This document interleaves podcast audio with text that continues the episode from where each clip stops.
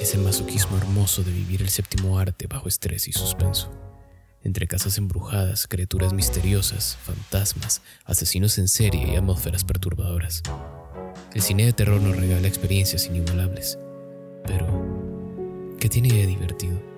¿Dónde está el placer de sentir miedo? De perturbar el poco equilibrio mental que podamos tener. Quizás sea el salir de nuestra zona de confort, recordarnos ese sentido de supervivencia y provocarnos esa casi adictiva sensación de incertidumbre, de angustia, terror. Yo soy Kadarari, esto es DND y sean bienvenidos a Terror en el Cine.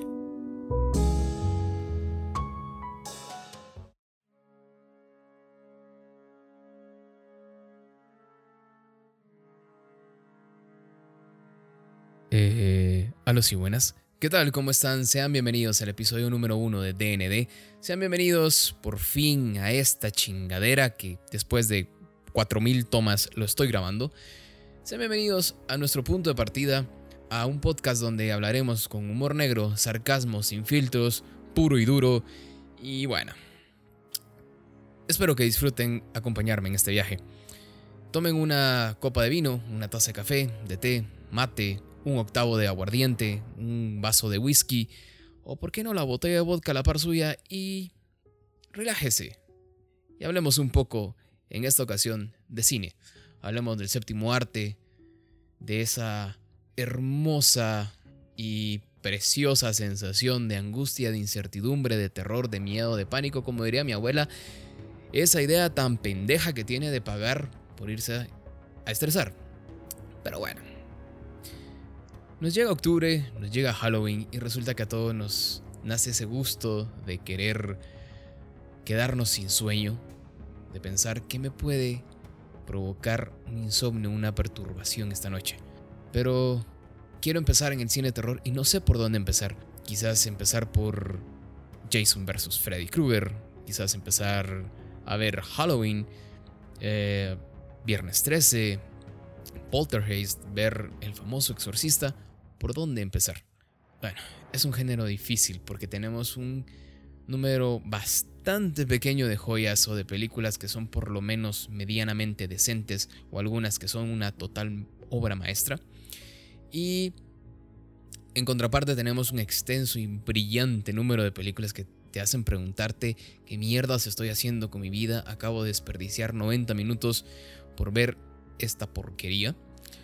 Pero es lo que hay. Tenemos un género plagado de películas mediocres, malos guiones y actores que en su vida jamás, jamás deberían de haberse puesto enfrente de una cámara. Aunque en ocasiones tenemos consuelos, esos gustos culposos, que aunque sabemos que son películas muy malas, nos pueden hacer pasar un buen tiempo de, de diversión. Y bueno, de diversión muy entre comillas con una trama tan digna como un consuelo de talk show. Por ejemplo, en mi caso, me gusta mucho la película de Hush, aunque por alguna razón a mucha gente le desagrada, la detesta. Me parece muy entretenido el, hecho de del el tipo acosando a la, a la señorita, que si no la han visto, no vamos a entrar en detalles para evitarnos problemas. Pero, por cierto, eso sonó bastante acosador raro, pero bueno. Eh, volviendo un poquito al tema, evitando el, entrar en discusiones, eh, me atrevería a decir que un 10% quizás son las películas que puedan llegar a valer la pena en el cine de terror, mientras el resto se pelean entre ellas para ver qué película es la más mediocre, si una es peor que otra, o a ver quién se lleva el, el premio a la mierda total. Pero bueno, aquí estamos, queriendo pasar un bonito Halloween con tu pareja, con tu familia, o, de nuevo, abrazado a tu triste soledad, ahogado en tus lágrimas, recordándote que ella jamás te quiso, o al menos no lo suficiente. Y sí, te lo vuelvo a recordar, pues si en algún momento se te había olvidado. Lo siento, pero no te llama, ni lo va a hacer. Entiéndelo. Y bueno, ¿por dónde comenzar? ¿Qué ver? Será lo mejor ver un slasher, algo psicológico, quizás algo que trate de temas paranormales, o empezar a construirse la hermosa paranoia de que nos van a abducir los aliens. En lo personal, considero que lo mejor es empezar por eso que te provoque muchísimos problemas, que sea lo más incómodo posible de ver. Por ejemplo, yo recuerdo estar pequeño a una preciosa temprana edad y no voy a evitar decir la, expresión que usamos en mi país para no herir susceptibilidades, pero toda la vida me ha gustado el cine de terror, pero también tengo que aceptar que siempre me provocó muchísimo miedo. Y voy a decir de forma educada que era algo cobarde para ver cine de terror, por no decir que era un cagón y bueno, ya saben. Tenía problemas para ver cine de terror bastante, bastante pesado.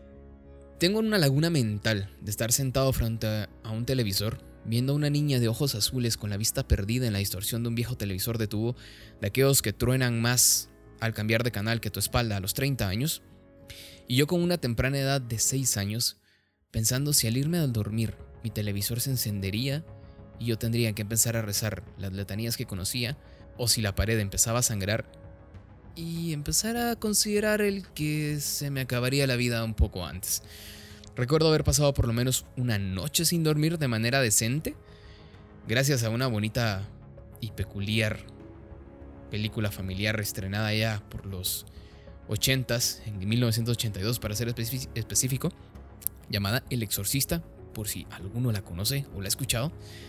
Ahora bien, sería lo mismo ver de nuevo esas películas hoy en día, me provocarían el mismo terror. O tú que quieres empezar a ver cine de terror, ¿te provocaría miedo? Ver El Exorcista, no lo creo. Sería muy difícil. ¿Por qué razón? Porque actualmente hemos visto todo. Por decir hemos visto todo es decirlo de, de cierta manera, pero primero tenemos que entender el sentimiento del terror. El sentimiento del terror es un sentimiento evolutivo. ¿Eso qué quiere decir? Luego de que hemos observado algo, lo cual nos causaba un miedo incontrolable o un estrés bastante alto, y nos damos cuenta o la mente se percata de que es inofensivo en un ambiente controlado, la mente resignifica ese miedo y lo convierte en algo totalmente inofensivo para nosotros, el cual nos deja de provocar ese miedo o ese estrés. Ojo, esto no quiere decir de que ves el exorcista una vez o ves a en mi caso recuerdo el puto carro de payasos que cabían como 17 que se comían niños. Y eso no quiere decir que si tú tienes una fobia a los payasos, por ejemplo, la vuelvas a ver con los años y no te va a provocar miedo. Eso es muy distinto, ¿ok? Nos referimos a una sensación en su primer tacto que con los años va a cambiar, va a ser mucho más llevadera, va a ser más relajante para ti, te va a causar miedo, es muy probable, puede que te lleves uno que otro susto gracias a los hijos de puta que crearon los jumpscares, pero no va a ser la misma incertidumbre, el, mismo estrés, ¿ok? Por ejemplo, hace, hace como unos dos años quizás volví a ver Poltergeist. Me van a disculpar mi alemán, pero no hablo alemán. Perdón si no se pronuncia Poltergeist. La película que les comentaba de la niña con la vista perdida en el televisor. Y recuerdo verme muerto de la risa. Pero no podía creer que la escena más mítica de la película, la que provocó tanto revuelo en su momento, era tan mala. Pero en su momento me, me, cagué del miedo al verla. Era, era muy, muy traumático. No voy a mencionar la escena, aunque... Spoiler para una película de más de 30 años, pero vamos a evitar herir susceptibilidades. La escena de los ataúdes, y para quienes ya vieron la película saben de qué escena hablo, en su momento fue muy, muy perturbadora. Incluso se creó el rumor de que se había utilizado huesos de humanos eh, reales. Ok, eso sonó muy estúpido. Se utilizaron huesos de humanos reales. De, bueno, ok. Se utilizaron huesos reales para crear la escena. Y que eso había desencadenado un montón de accidentes que se, que se hablan de la película y un montón de cosas más. Pero si la ves hoy en día, la escena tiene unos efectos tan malos. En serio, esos no pueden ser huesos reales, se ven tan de plástico y tan mal trabajados. Obviamente, en su momento, en su época, era un sin precedentes, era una belleza total. Eran efectos muy buenos, fue una escena muy bien trabajada. La película se sigue considerando de culto. En lo personal la sigo considerando una película de culto ya lo que debes de ver. si te gusta el cine de terror o quieres entrar en este mundo. Pero eso no quita que con los años baja mucho y es a lo que, lo que platicábamos antes. El terror es un, es un sentimiento evolutivo. Como les mencioné anteriormente, hemos visto ya todo, seamos o no fanáticos de este género. ¿Y qué es lo que provoca esto? Una creación de un cine de terror mucho más complejo y de cierta manera un poquito más difícil de, trabajar. Puede que jamás hayamos visto una película de terror o que sea o que seas totalmente ajeno al mundo y quizás en, para otra persona tu primer encuentro con el terror fue Nosferatus de 1922, que actualmente en serio es un festival de risas. Yo sé, ya lo sé, tranquilo, tranquilo, si tú eres un conservador del cine, si tú creciste viendo cine de terror toda la vida, eres un cinéfilo conocedor del cine en sus raíces, ya lo sé, Nosferatus de 1922 es una película de culto. Ya lo sé. Pero seamos realistas. El día de hoy, si no lo ves desde el punto de vista cinematográfico, si no lo ves desde el punto de vista de un consumidor de cine normal, no es precisamente una joya. ¿Ok? No va a ser mala, pero no va a ser una película que te va a causar el estrés o el terror o la incertidumbre o el trauma que tú estás buscando. ¿Ok? Bueno, puedes respirar y relajarte. No es un ataque a las películas clásicas ni al cine per se clásico, donde hay muchísimas joyas. Simplemente tenemos que entender cómo ha ido cambiando y evolucionado todo esto del cine terror. Tenemos que comprender que actualmente necesitamos algo más que un monstruo, un fantasma o algún idiota desadaptado social pegando de machetazos a diestra y siniestra el primer grupo de universitarios sin sentido común que se encuentre para que nos pueda causar ese sentimiento de terror. Actualmente buscamos una película que tenga una mezcla de varios géneros y que alcance un resultado muchísimo más complejo. Por ejemplo, encontramos So, o el juego del miedo. No es una película que sea totalmente una joya compleja, brutal, pero la primera película de So tiene más toques de thriller policíaco, muchísimo más que de terror. Tiene una violencia, digamos que ligera, y se basa en desarrollar la idea misma de la película. Una buena opción podría decirse para tomar en cuenta si se quiere tener como el primer acercamiento al terror. Y es que este tipo de películas buscan enganchar un nuevo público, ¿ok? Un, público que tenga, o quizás como base algo clásico, al mejor estilo de, en su momento, Scream, por ejemplo, un slasher, en toda la extensión de la palabra. Estas son películas hechas para verse y pasar un rato de tensión o disfrutarlas si se es amante del género, pero que no están hechas para perturbar, están hechas para tener un rato de,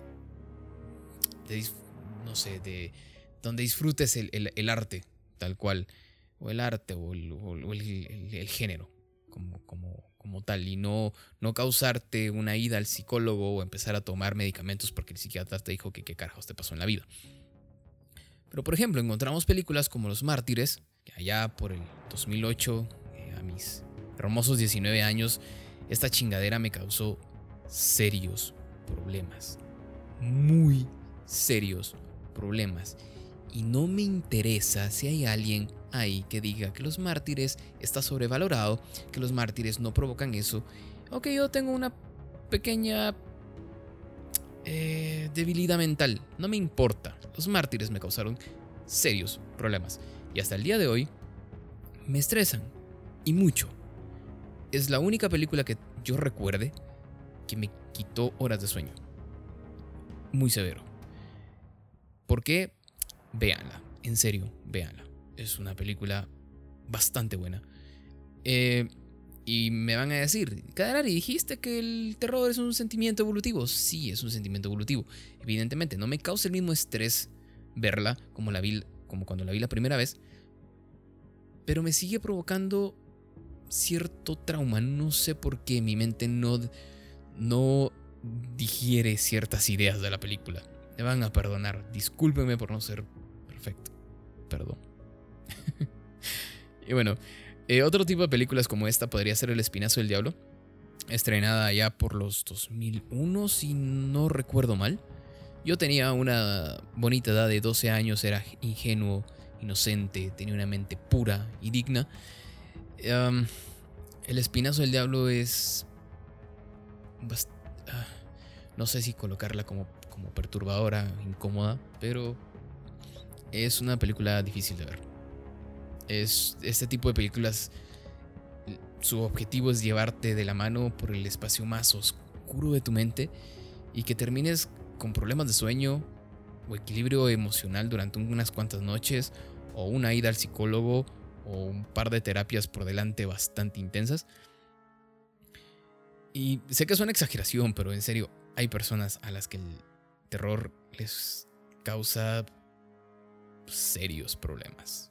Muy, muy serios problemas. Pero bueno, tenemos que entender que se tienen distintos tipos de terror. Que no todo es sangre, vísceras, violencia, lo bestia.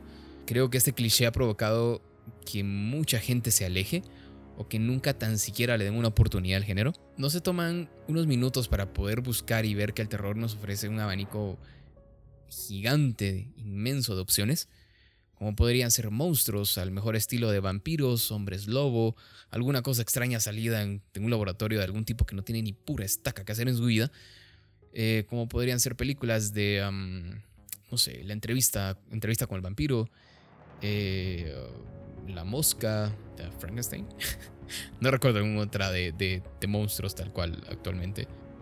Eh, continuando, películas de asesinos en serie, como puede ser Halloween con Michael Myers, Viernes 13 con Jason, Scream con Ghostface o La Masacre de Texas con Letterface. Terror psicológico, mi favorito, que es una joya al final del día, como puede ser El silencio de los inocentes, Black Swan, Us, Misery, que por si hay alguien perdido en la vida y no reconoce la, esta obra maestra de Stephen King, Get Out, Fantasmas, y aquí vamos a, a encerrar todos los casos de posesión y ese inmenso arco iris de versiones del exorcista desde las vietnamitas pasando por las americanas, japonesas, latinas, etcétera, etcétera, etcétera. Y aquí vamos a mencionar películas como El Rito, El, famoso Conjuro y los 14.000 casos Warren, La Dama de Negro, que por cierto es un desperdicio de la vida ver la película esa, pero bueno, eso vamos a dejarlo por, por otro momento. O experiencias ovnis, como lo puede ser y la más conocida, la que, genera quizás el, punto y partida de este, de este tipo de cine, como podría ser Señales. Eh, una película, por lo visto, decente de Nicolas Cage, aunque usted no lo crea, como Color Out of Space. Y una última que la vi y la quise poner acá porque me pareció bastante peculiar, que se llama Dark Skies que promete. le tenía muy poca fe y terminó cumpliendo su, cometido. Me gusta creer que existe un segmento de terror para todo el mundo, un pequeño espacio que nos provoque esa angustia tan masoquista, tan, tan poco normal, diría muchas personas. Eh, cuentan por ahí que existen diferentes puntos por los cuales nos llama tanto la atención este género, desde la empatía con la víctima, la fascinación por el antagonista, hasta el pánico tan desmedido que puede tener cierta fobia. Entonces, siendo este género tan amplio y complejo, ¿qué le sucedió en todo ese tiempo? Estamos de acuerdo que han salido varias joyas en los últimos años, pero como dije al principio, en su gran mayoría son una pérdida completa de tiempo. En serio, una pérdida completa de tiempo. Es he encontrado cada... No voy a decir un país en concreto para no, entrar en polémica, pero en serio, hay películas que, Dios santo, no, sé ni siquiera para qué las crean. No, no sé si el, el, director o el productor tan siquiera mira su producto final. Pero bueno, vamos, vamos a dejarlo ahí. En serio, bueno. Quizás este cine tan mediocre, tan, tan de baja calidad, sea quizás solo el resultado de hacer de menos el género, de tomarlo como un cine de creación tan simple, de bajo presupuesto y para un público muy específico. Siempre se ha hecho de menos el cine de terror, se cree que es simplemente como platicamos antes, el, el, colocar a, Ok, tipo A, grande, inmortal, con máscara random, va a matar a grupo B de universitarios con problemas de calentura que se van a ir a encerrar a el bosque o lugar sin personas por alguna razón, sin razón aparente.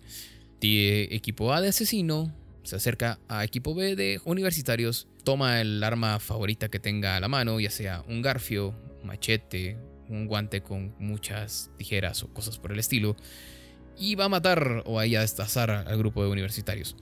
O que joven de temprana edad, con una vida normal, exitoso, de futuro, se encuentra a Fantasma, el cual lo va a poseer porque el fantasma estaba aburrido en su vida y quería pasar un buen rato. Creo que tenemos que quitar ese, estigma, el, entender que existen muchísimas más cosas, como hablamos anteriormente, existen muchas secciones, muchos subgéneros en el, terror que pueden ayudar, que pueden, que pueden provocar un cine de terror muchísimo mejor trabajado. Por ejemplo, vemos eh, The Witch. The Witch es una película de terror, la cual, más allá de ser una película de terror, es suspenso puro y duro. Una película totalmente lenta, muy, muy, muy, muy difícil de ver, pero que vale total y completamente la pena. Podemos encontrar un cine de terror casi sin relevancia, donde podemos llegar a perdernos en universos tan inquietantes como el silencio absoluto de A Quiet Place, que en lo personal la película no me gusta, pero tengo que reconocerle algo a la película. Su atmósfera es sublime. La falta de, digámoslo así, la falta de sonido que tiene, wow, es impresionante. Es sumamente incómoda, me provoca ansiedad, no me gusta, ¿ok? por otros factores no me agrada la película tal cual, eh, por varias incongruencias que tiene, pero eh, bueno, la, película en sí hay que aceptarle que su, su ambientación está muy bien trabajada, su, diseño, su sonido es magistral.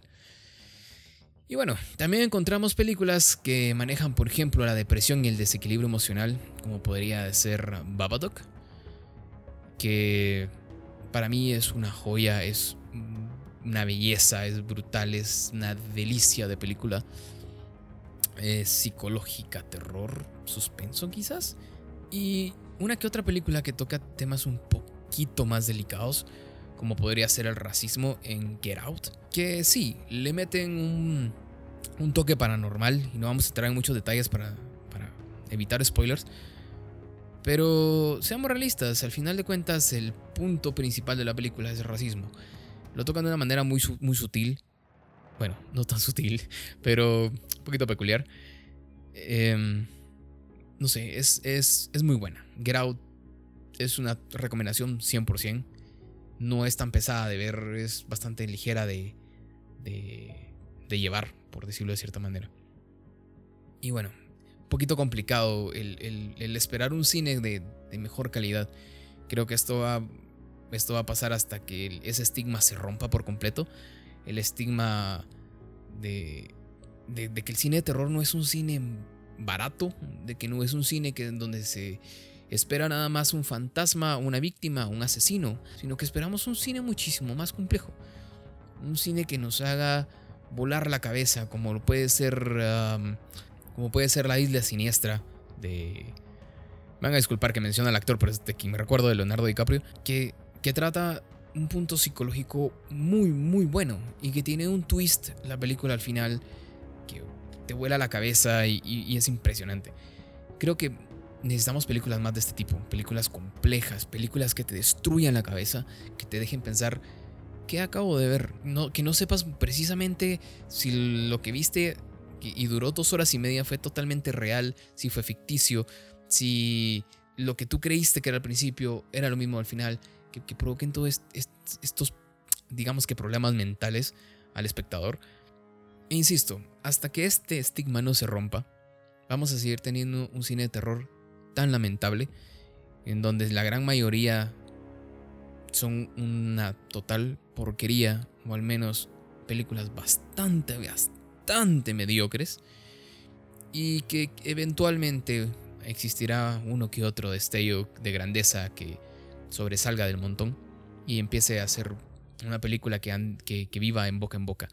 Eh, hace unos cuantos años, van a disculpar si no recuerdo el, año, pero It Follow, una película que trata muy metafóricamente, pero digamos que rozando un poco eh, el tema de las relaciones por transmisión sexual. Eh, sí, muy buenas. Soy el Carari del futuro. Eh, estoy editando el audio y pues bueno, como se pueden dar cuenta, dije alguna estupidez sin mucho sentido. Me refería no a las relaciones de transmisión sexual, sino a las enfermedades de transmisión sexual. Van a disculpar ustedes lapsus de pendejada. Bueno, continuamos. De una manera bastante interesante. Fue una película que en su momento pasó tanto desapercibida, pero con el tiempo empezó a, volverse popular. Que es una película que creí que iba a ser del montón y terminó siendo algo destacado. Eso es justamente lo que necesitamos. Necesitamos un cine más trabajado, digámoslo así, o con un público que que aprecie más un cine un tanto complejo y que quite los estigmas de, de su mente. Hay nombres como James Wan, Sam Raimi, David Cronenberg, Top Hooper y uno que otro nombre más por ahí que llevan en hombros el, el género. Y hay mucha promesa, mucho, mucho trabajo que hacer y creo que en algún momento va, se va a llegar a tener el cine de terror que, que tenga muchísimo más reflectores, que tenga un reconocimiento que se merece, que sea tomado como un género importante en el cine, quizás como lo puede llegar a considerarse el drama para la academia, aunque bueno, no vamos, no vamos a entrar en detalles con la academia porque eh, lo vamos a dejar para algún episodio. Pero algún día, algún día para los que somos fanáticos del, cine de terror, soñamos con ver una película de terror que sea considerada 100% de terror y no como cuando le dieron el Oscar a The Shape of Water, que decían una película de terror ganó el Oscar y fue, ok, no, The Shape of Water no es una película de terror, por el amor de Cristo. Pero bueno, vamos a dejarlo en esta ocasión por acá. Cuénteme alguna queja, comentario, problema, existencial o cualquier chingadera que ustedes se quieran comunicar conmigo. Eh, actualmente no tenemos redes sociales. Cuéntenme si les gustaría algún Twitter, Instagram, um, no sé, Facebook, o cualquier lugar para que podamos tener una comunicación o pueden dejar los comentarios, utilizan la plataforma en la que está siendo publicado este podcast y se estarán preguntando si este pendejo me está diciendo que me comunique con él, por dónde carajo me voy a comunicar. Bueno, eh, me pueden escribir actualmente a cadarari.gmail.com, lo voy a dejar por algún lugar en donde tenga la descripción del, del podcast y háganme llegar sus comentarios ¿Qué les pareció? ¿Están de acuerdo? ¿No? ¿Me quieren mentar la madre? Porque dije que Nosferatus no era precisamente una película de terror actualmente o algo por el estilo. Con mucho gusto estoy, estoy recibiendo sus correos, quejas y cualquier chingadera que me estén haciendo llegar. Pero bueno, yo fui Kadarari, su host en este episodio y en los próximos, porque pues yo solo hago esta chingadera, pero bueno. Yo fui Kadarari, esto fue DND y nos estamos comunicando. Hasta la próxima.